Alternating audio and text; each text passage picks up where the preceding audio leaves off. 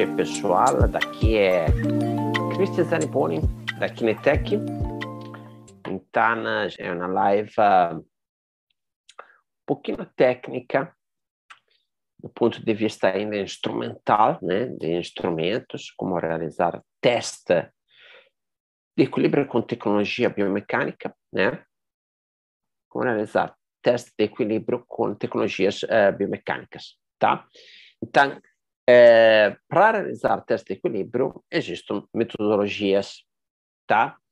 Este é um assunto bem discutido, bem discutido sobre como realizar os testes é, em ambiente acadêmico, tá?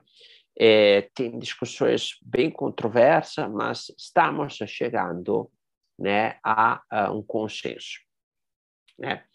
Existe um grandíssimo grupo de uh, pesquisadores mundial, tá? Mundial tem vários brasileiros também envolvidos que criaram, né? Uh, estão criando uma pesquisa bastante importante. Vamos ver se conseguem, porque são realmente muitos pesquisadores, né?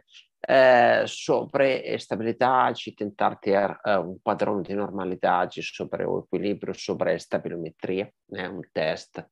Uh, que, e, e aí, a primeira coisa que tiveram que discutir, que foi na discussão que demorou mais de dois anos, foi o método de avaliação.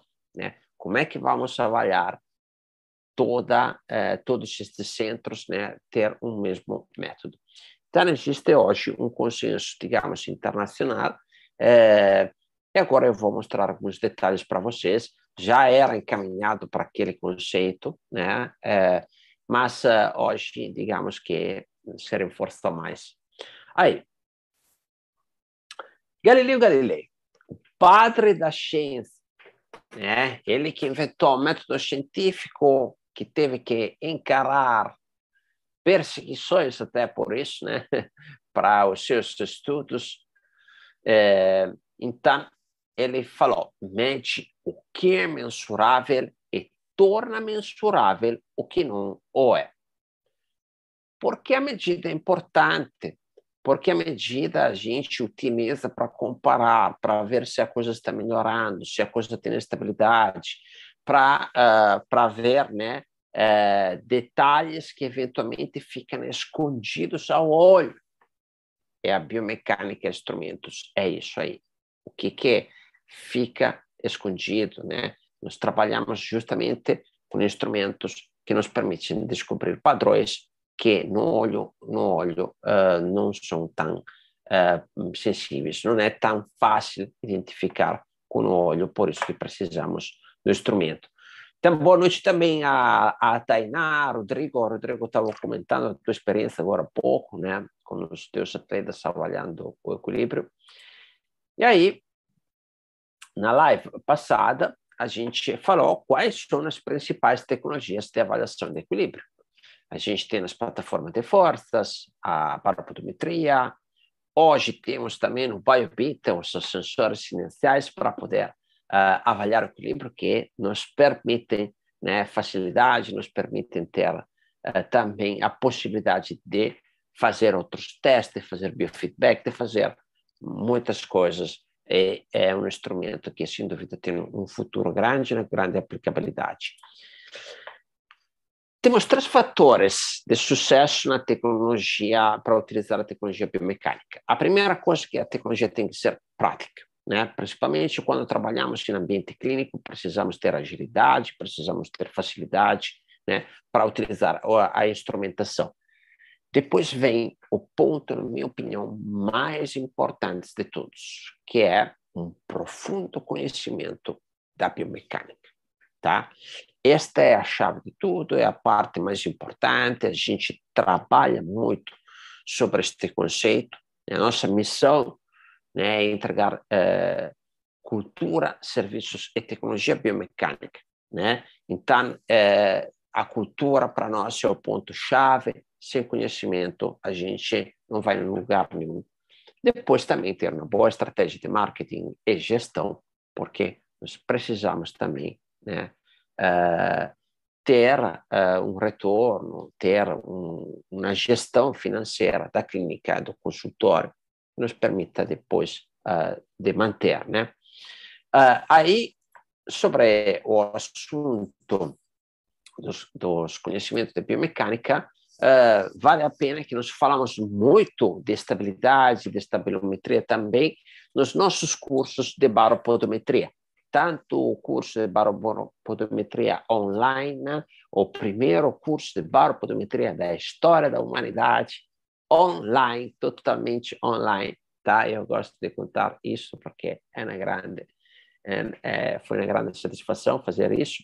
E aí temos o outro curso, que é o curso uh, de baropodometria clínico, que entra um pouco mais em detalhes sobre a parte clínica também do utilizo de baropodometria. Nestes cursos falamos bastante de equilíbrio, falamos bastante, né, uh, utilizando este instrumento, principalmente baropodometria, para avaliar a estabilidade, né? Bom, e aí quando falamos de equilíbrio, estava falando justamente com uh, o Guilherme Brota, que quem não conhece é um professor que já fez várias lives conosco e que temos com ele já parceria no curso de análise de marcha de corrida, de salto, né? Eh, os demais cursos que realizamos com o Guilherme. Eh, Guilherme fez o doutorado dele eh, trabalhando justamente coletas sobre equilíbrio e aí, uh, outro dia estava comentando com ele que estamos fazendo esta sequência de live de equilíbrio. Não falem para ninguém, mas teremos uma surpresa com ele nos, nas próximas semanas, né? Vai acontecer alguma coisa interessante, não falem para ninguém, né? Mas vai ser bacana o que, que vamos fazer com ele.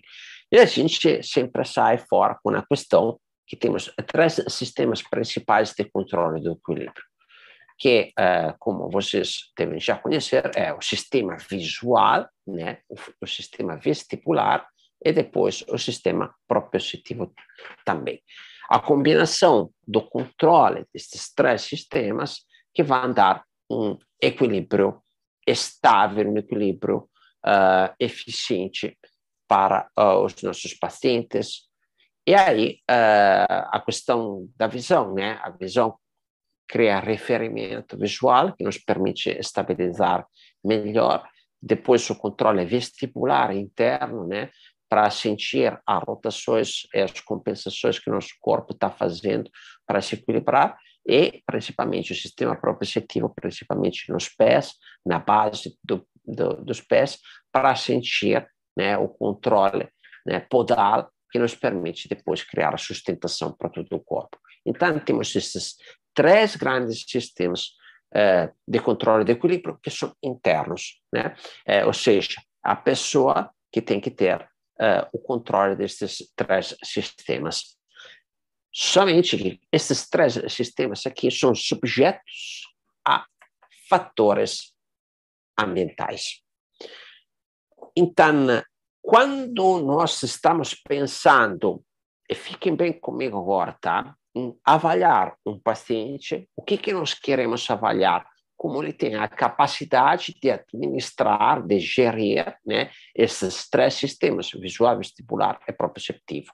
Mas se temos fatores ambientais alterados, eu vou dar a, depois alguns exemplos mais claros, mas vou dar a, a, um exemplo assim, um chão uh, com uma textura mais uh, mais instável, né, uma bufada, ao invés de um, um chão rígido, ou uma luminosidade muito forte, ou uma escuridão, né, que muda a visão do nosso, uh, do nosso uh, um, paciente, o barulho, o silêncio, né, todos fatores que vão depois afetar esses três sistemas principais de controle do equilíbrio, e aí isto implica depois ter um resultado, digamos assim, viciado de fatores eh, ambientais. Então, um bom avaliador precisa, sem dúvida, ter controle desses fatores ambientais, amenizá-los, para ter um método que eh, possa eh, gerar, pois, eh, po possa ser repetível. Né? Eu posso voltar a avaliar o meu, o meu paciente com as mesmas condições ambientais para ver realmente né, como é a resposta dele depois de tratamentos, depois de novas sessões, depois de um período né, que eh, precisamos reavaliar nos pacientes. Vamos ver aqui outras pessoas uh, comentando, a Roberta, a Gisele Pereira Santos, uh, prazer Gisele, o João Pedro, uh, Gabriela de Andrade, boa noite a todos de novo, tá? E vamos dar continuidade aqui, compartilhe na live com os seus amigos, os seus parceiros ou os seus terapeutas, né, que precisam ver esses detalhes sobre equilíbrio. Dando continuidade, então, a questão dos fatores ambientais é no controle é, do terapeuta. Tá? Quem vai avaliar o paciente, o avaliador, ele tem que ter controle sobre esses três fatores ambientais. Então, eu aproveito de um slide que fazia parte do curso de baropodometria online para mostrar justamente para vocês como podemos ter controle desses fatores ambientais que vão interferir sobre o equilíbrio do nosso paciente. A primeira coisa é ter um peso rígido, tá?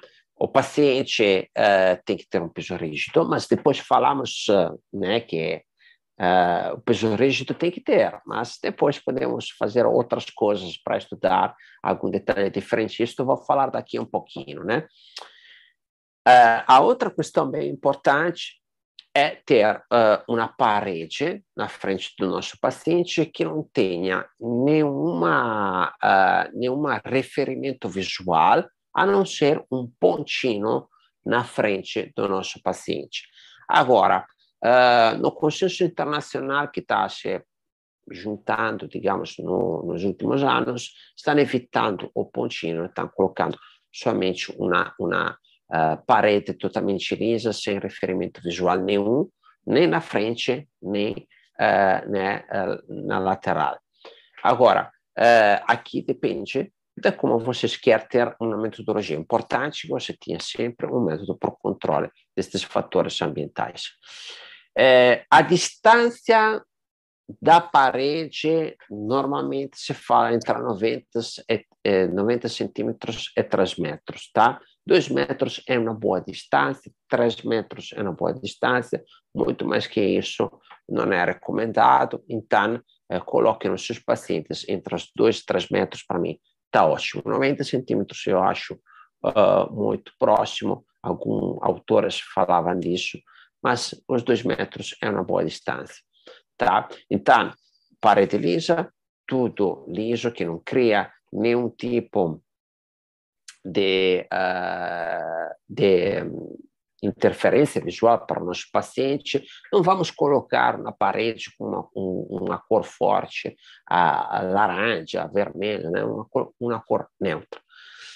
Depois, outra coisa bem importante é a luminosidade. Temos que ter uma boa luminosidade, nem demais clara, nem escura, porque isto vai afetar bastante a visão do nosso paciente.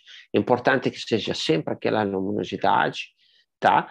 E depois temos que evitar barulhos, evitar qualquer fonte sonora que forneça orientação espacial. O paciente tem que ter controle do seu equilíbrio sem ter algum referimento né, de fonte espacial que possa afetar, né, principalmente a parte eh, vestibular. O tempo recomendado para o nosso paciente fazer um teste, hoje o consenso é 30 segundos. Tá? Então, 30 segundos é um, um, um uh, elemento chave, né? 30 segundos de avaliação, justamente para ter repetibilidade durante o teste. Tá? Agora, nós temos este controle ambiental uh, do nosso paciente, mas tem também uma outra questão mais relacionada à parte postural.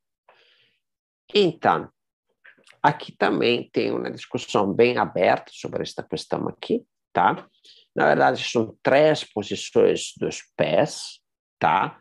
Ou seja, o posicionamento dos pés interfere sobre o controle do equilíbrio do nosso paciente, principalmente para a questão proprioceptiva. Uh, eu aqui mostrei as duas mais clássicas, digamos assim, mas existe também uma terceira, que é com o pé juntos, tá? A posição natural é a posição fixa, com abertura de 30 graus entre os dois pés, ou seja, 15 graus de um lado, 15 graus do outro lado, tá? Uma distância entre os maléolos de 2 centímetros, os maléolos internos com a distância de 2 centímetros. Isto é o que o consenso internacional, hoje em dia, né, que estão abrindo toda esta grande pesquisa mundial, recomenda de ter. Tá? Vantagem e desvantagem de trabalhar uh, nesta maneira aqui. Na posição natural, se nós queremos ver também como é a postura do nosso paciente, normalmente é interessante ver isso. O problema é que cada teste ele vai alterar um pouquinho o posicionamento eh, dos pés e isto, logicamente, vai de qualquer maneira interferir sobre a execução do exame. Com a posição fixa, sem dúvida, teremos um controle sobre a postura do paciente, para uh, ter sempre aquele controle propositivo, né, uh, justamente da mesma maneira. Uh, um detalhe bastante importante que nós aqui estamos alterando a postura do paciente, porque eventualmente ele não tem aquela rotação de quadril, não tem aquele alinhamento de calcanhar, né? Então, uh, a gente vai forçar o paciente em uma posição que eventualmente não é exatamente aquela fisiológica dele, mas temos um método repetível. Então, temos estas uh, situações, né? Uh, método repetível com a forçatura sobre a postura, postura do paciente, mas com uma alteração, eventualmente, a cada teste, que uh, podemos pensar que não é, que pode alterar de qualquer maneira os dados. Então, estas são as duas correntes, né? Eu sempre digo, por que não fazer os dois? Né? Por que não fazer os dois, eventualmente o terceiro com os pés juntos também, que cria menos instabilidade, cria mais instabilidade, porque a base de apoio fica mais aproximada, né? Por que não testar com os três?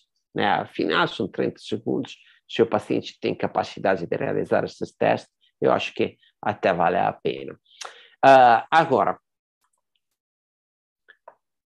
temos controle sobre os fatores ambientais, estabilizamos o nosso paciente com um critério sobre posicionamentos dos pés, e agora, então, podemos avaliar o nosso paciente.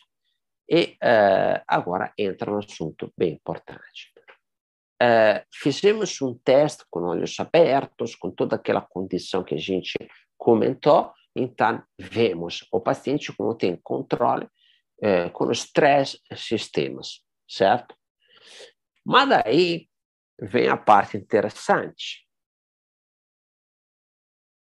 Será que o meu paciente tem algum sistema mais eficiente a respeito dos outros, ou tem algum sistema extremamente deficitários que eu posso depois intervenir e melhorar? Tá. E aí entra uma série de outros testes possíveis para justamente identificar a dependência né, de qual sistema eh, de controle o, meu paciente tem. Este é um assunto que debato bastante com o, o Guilherme, né? E aí, aqui, ó, nós podemos ter um paciente mais dependente visual, que ele aproveita muito da parte visual para ter controle de equilíbrio podemos ter um, paciente que aproveita muito bem do controle vestibular, podemos ter um paciente que tem um excelente controle propositivo, mas eventualmente deficitário na parte vestibular e, e na parte visual, né? E aí também temos uma outra questão importante. Podemos ter um paciente completamente dependente bipodal, ou seja, um paciente que, utilizando os dois pés, ele consegue ter um equilíbrio bom, mas no momento que ele tem que, que fixar somente o equilíbrio sobre um pé, aí ali começa a ter uma instabilidade mais, é, mais evidente. É muito importante o teste bipodal nos atletas, tá? Os atletas é muito importante, principalmente trabalhar esse tipo de teste aqui uh, quando estamos recuperando o atleta da um trauma ou da uma lesão, tá? Então, o, o, o, a questão da, de trabalhar o paciente unipodal é bem importante. E aí, como é que nós fazemos testes para entender a resposta da dependência destes, destes sistemas de controle? É, partindo do paciente da, do dependente visual, eu vou fazer teste com olhos fechados. Eu vou ver se ele tem a capacidade de se manter estável também com olhos fechados, né? É, eu é, espero ter diferença, né, um equilíbrio menos eficiente a respeito que com olhos abertos. Se tenho uma eficiência igual, dados muito comparáveis, então o, a visão do meu paciente eventualmente não está tão eficiente para ajudar ele a ter um controle é, né, do, do, do equilíbrio melhor com olhos abertos. Dependente eh, eh, vestibular, nós fazemos teste eh, alterando né, a, a resposta vestibular, movimentando a cabeça antes de executar um teste para ver se depois o paciente tem a capacidade é, de é, ficar em equilíbrio e principalmente qual é a alteração que ele está apresentando.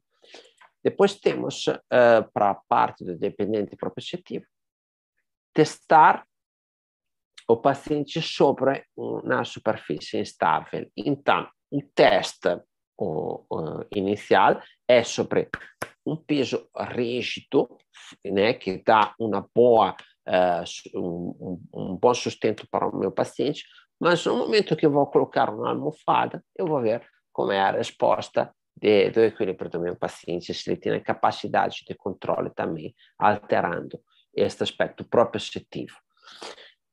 Para a parte bipodal, depois temos o teste unipodal. Eu vou testar como ele fica sobre um pé, como ele fica sobre outro pé. Eu vou ver se, eh, eventualmente, um dos dois lados tem mais eh, dificuldade em, em se equilibrar.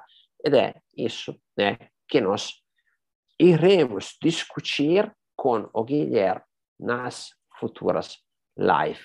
Agora nós vimos nesta parte de teste, de uh, sistemas de controle.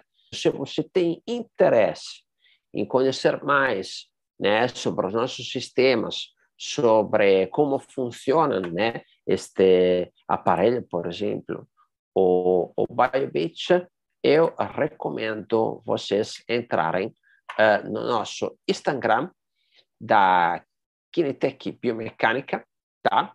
Aqui vocês podem clicar neste link que tem aqui, tá? Clicando neste link, vocês uh, vão ter acesso a uma página com vários botões, tá? É, uma que eu recomendo, tá? É solicite um orçamento, Pode baixar alguns dos nossos e-books, ver alguns conteúdos nossos do, eh, do nosso YouTube, tá? E aqui você tem como é, conversar com os nossos uh, consultores para conhecer mais né, os nossos é, equipamentos com uma reunião que vai explicar detalhadamente como funciona, tá? Então, pessoal, para hoje é isso daqui. Obrigado a todos pela participação. Nos vemos semana que vem. Um grande abraço a todos da Christian Zaniboni e uma boa noite também.